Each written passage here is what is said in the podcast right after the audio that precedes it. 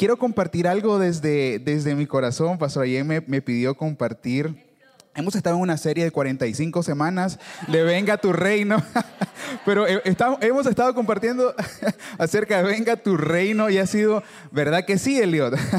Ha sido un tiempo increíble, un tiempo increíble la declaración, el poder que tiene declarar estas palabras sobre nosotros, sobre nuestras generaciones, nuestra familia, nuestra comunidad. Y hoy voy a compartir eh, el último tema de Venga tu Reino, es Venga tu Reino sobre mi familia, mi iglesia y mi mundo. Y esto me vuela la cabeza y, mi esposa me decía hoy, este, ¿y preparaste tus notas? No, yo llevo mi cuaderno, le digo, porque Pastor ayer me dijo que compartiera mi cuaderno, le digo. Entonces llevo mi cuaderno hoy.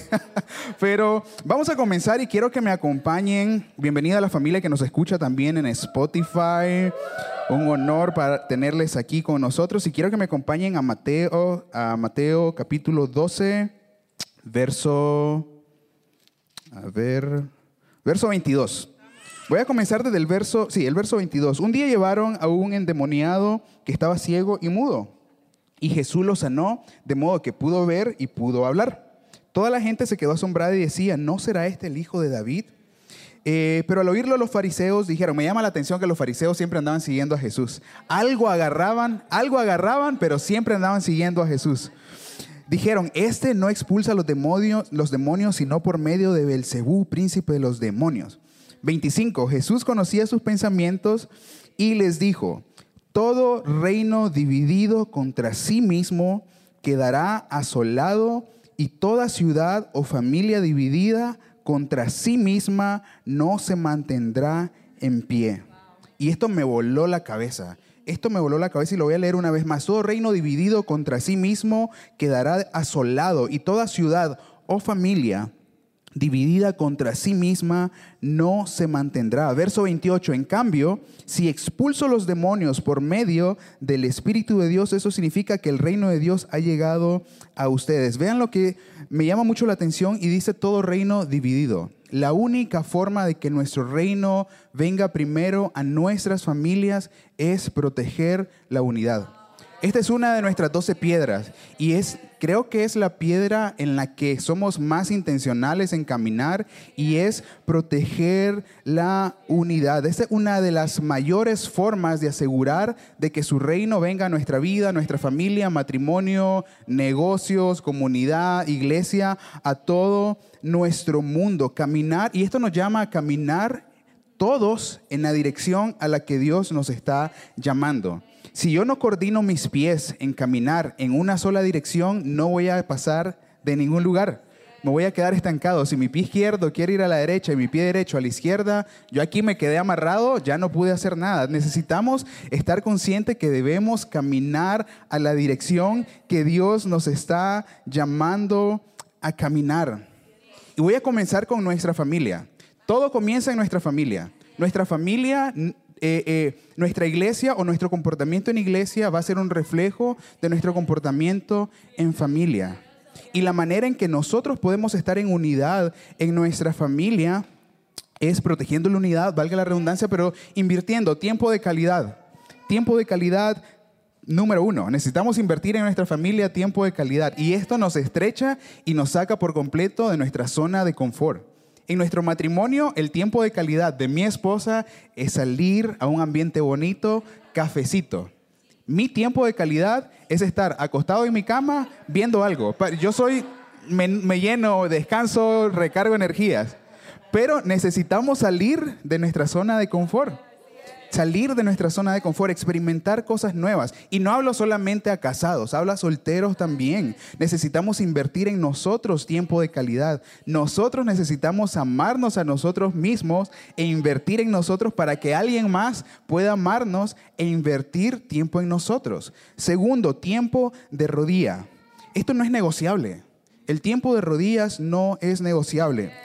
Quiero leer un poco eh, Mateo, mm, a ver, a ver, capítulo 8, eh, verso 1. Dice, cuando Jesús bajó de la ladera de la montaña, lo siguieron grandes multitudes. Ojo con esto, ¿quiénes son seguidores de Jesús?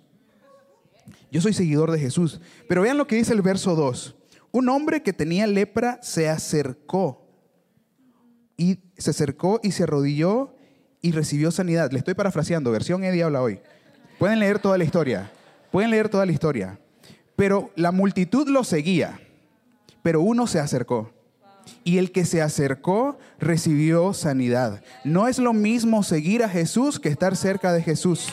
Yo puedo seguir a Jesús a la distancia. Puedo ver que Jesús camina un kilómetro de distancia e ir detrás de él y mantener ese kilómetro. Pero puedo estar cerca de Jesús. Los milagros en la Biblia ocurren o ocurrieron cuando la gente se acercó a Jesús. La mujer del flujo de sangre se acercó y tomó el manto. Bartimeos, Jesús, hijo de David, ten misericordia de mí, se acercó y recibió sanidad. Ojo, no nos conformemos con seguir a Jesús. Esa no es la meta, la meta es estar cerca de Jesús. Número tres, tiempo con la palabra. Tiempo en la palabra. Este es nuestro manual. Nosotros somos su creación y este es nuestro manual. No podemos caminar y experimentar el reino de Dios en nuestra vida si no pasamos tiempo estudiando su palabra, tiempo con Él. Número cuatro, fijar metas y caminar hacia ellas. Es, una de las formas de traer el reino de Dios a nuestra, a nuestra vida. Y me refiero a metas particulares, metas espirituales, metas matrimoniales, metas emocionales. Necesitamos eh, eh, fijar metas y caminar hacia ellas. Una familia saludable, igual una iglesia saludable. Si como familia estoy siendo saludable, voy a traer esa salud a la iglesia voy a experimentar esa salud dentro de la iglesia y en nuestra comunidad. Nosotros somos la iglesia. La iglesia no son estas paredes. Nosotros. Por eso, me, por eso digo que si mi familia y yo estoy saludable, la iglesia va a ser saludable. Porque nosotros somos la iglesia y necesitamos ser un reflejo en la iglesia de lo que somos en nuestra casa. Yo no puedo honrar a mi esposa aquí y en la casa golpearla. Yo no puedo levantar a mi esposa dentro de la iglesia y en la casa humillarla. Se están riendo porque la miran con el brazo. Pero lo que pasa. Pero lo que pasa es que mi cabeza es más dura que su brazo. Me dio así y se le dañó. No, pero debemos ser un reflejo, debemos ser un reflejo de lo que somos en nuestra casa, debemos ser un reflejo de Dios.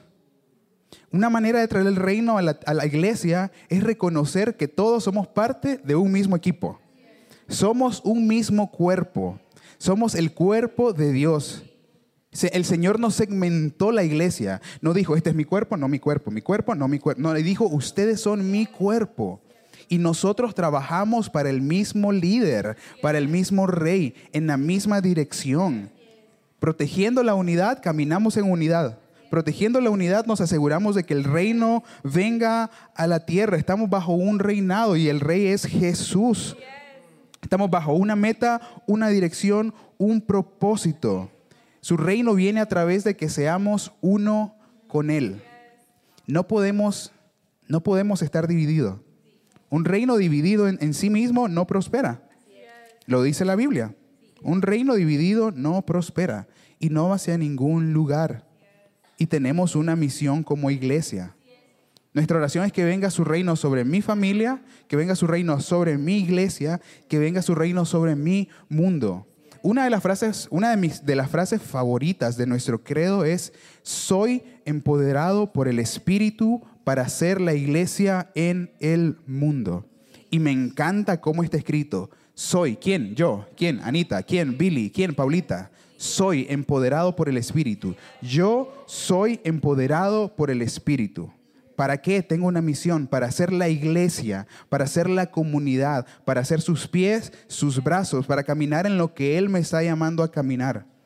¿Para hacer la iglesia en la iglesia o para hacer la iglesia en el mundo? Hay un versículo que eh, Jesús dice, cuando está hablando del de sermón del monte, Él dice, ustedes son la sal de la tierra. Ustedes son la sal de la tierra. Y una vez los pastores notaban un ejemplo. La sal en sí misma, sin ser adherida a la comida, no hace nada. Sigue siendo sal. No estamos llamados a ser la sal dentro de la sal. No estoy llamado a ser la iglesia dentro de la iglesia. No estoy llamado simplemente a animar a Billy dentro de la iglesia. No estoy llamado a que Billy me alime dentro de la iglesia. Estamos llamados a ser la iglesia en el mundo. Este es un espacio que nosotros venimos y disfrutamos. Esta es una comunidad que es un regalo de Dios para nosotros. Pero estamos llamados a ser la iglesia en el mundo. El versículo 28 Dice, en cambio, si expulso los demonios por medio de quién? Del Espíritu de Dios, esto significa que, esto significa que el reino de Dios ha llegado a ustedes. La garantía de que el reino viene a nosotros y a través de nosotros es estar llenos del Espíritu, estar empoderados por el Espíritu. Esa es la garantía de que el reino viene a nuestra vida, viene a mi familia, viene a mi iglesia y a través de la iglesia que somos nosotros podemos traer el reino de Dios al mundo. Tenemos la misión de llevar su espíritu al mundo.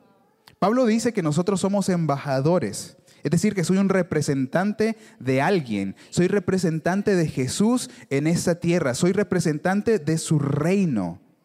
Represento lo que cargo y cargo el Espíritu de Dios. Yo represento el Espíritu de Dios. Yo soy un pequeño templo porque en mí está el Espíritu. Y yo me encargo de llevar ese Espíritu y ese templo a las personas que no conocen. No estoy gordo, estoy ensanchando el templo del Espíritu para que tenga más lugar dentro de mí. Porque yo soy el que porta el Espíritu Santo. Así que si le dicen gordo, Digan, no, no estoy gordo. Este templo se está ensanchando. El templo del Espíritu se está ensanchando. Estoy llamado a ser el portador del Espíritu Santo. Estoy llamado a ser el portador del Espíritu Santo. Ese es mi llamado, portar su Espíritu y asegurarme de llevarlo. Asegurarme de llevar su Espíritu. A Jesús se le acercaban los leprosos y los leprosos quedaban sanos. ¿Por qué? Porque él en, él en sí llevaba su espíritu. Y yo me pongo a pensar, ok, ¿qué, qué, tenía más poder? ¿Una enfermedad o su espíritu? ¿Qué tiene más poder? ¿Un divorcio o su espíritu? ¿Qué tiene más poder? ¿La escasez o su espíritu? ¿Qué tiene más poder? ¿La división o su espíritu? ¿La mentira o su espíritu? ¿La murmuración o su espíritu? ¿La maldad o su espíritu? Cuando los enfermos se le acercaban a Jesús, el espíritu gobernaba sobre cualquier cosa, sobre cualquiera que fuera la enfermedad. No sé, pero me imagino a los, a los discípulos eh, friqueando cuando se le acercaban los leprosos. Tenían una fama los leprosos. Era una enfermedad súper contagiosa. Una enfermedad contagiosa que todo mundo se le corría. Nadie quería acercarse a un leproso. Utilizaban una campanita. Si no, me corrige, debilito. ¿Verdad? Utilizaban una campanita para anunciar de que ellos se acercaban y la gente se le alejaba. Pero el espíritu no debe ser un, algo que aleje a las personas. Su espíritu debe ser un imán para nosotros. Nada de este mundo puede gobernar sobre nosotros porque nosotros estamos empoderados por el espíritu. Lo malo tiene que huir cuando el espíritu está cerca y nosotros portamos el espíritu. Deuda tiene que huir, enfermedad tiene que huir, murmuración tiene que huir, mentira tiene que huir, división tiene que huir, divorcio tiene que huir enemistad tiene que huir porque somos portadores del Espíritu. Y ahora que su Espíritu está en nosotros, Él nos dejó una misión. Mateo 28, todos conocen la, la gran comisión. Permitan que lo encuentren. Mateo 28, verso 18. Eh, Mateo 28, verso 18 dice, Jesús se acercó entonces a ellos, a quienes sus discípulos, y les dijo, se me ha dado toda autoridad en el cielo y en la tierra. Por lo tanto, por lo tanto, eso quiere decir, ahora que, ahora que toda la autoridad está sobre mí, yo les voy a dar una misión. Yo les voy a dar una misión y es, vayan y hagan discípulos a todas las naciones, bautizándolos, y esto me llena muchísimo de gozo y me llena muchísimo de orgullo sano, de orgullo santo le voy a decir, no, no de mal orgullo, en el nombre del Padre y del Hijo y del Espíritu Santo. No vamos solos, vamos en nombre de alguien. Vamos en nombre de alguien. No es lo mismo que yo me acerque a la oficina presidencial y yo diga, yo, Eddie Borges, quiero que me asignen un vehículo, a que yo diga, voy en nombre del presidente Alejandro Yamatei y él me dijo que me asignen un vehículo. Así de sencillo, nosotros vamos y caminamos en nombre del Padre y del Hijo y del Espíritu Santo. Nosotros somos sus representantes y nosotros portamos su Espíritu. Y a través de él, su reino viene a nuestras familias, a nuestra iglesia y nosotros nos encargamos de traer su reino a este mundo. Somos empoderados por el Espíritu para ser la iglesia en el mundo. Así que familia, yo quiero animarles a que mantengámonos llenos del Espíritu, llenos de su palabra, tiempo de rodilla y no solamente sigamos a Jesús, sino que mantengámonos cerca de Él. Esto era lo que yo tenía para compartir con ustedes. Gracias por su tiempo y les amamos un montón.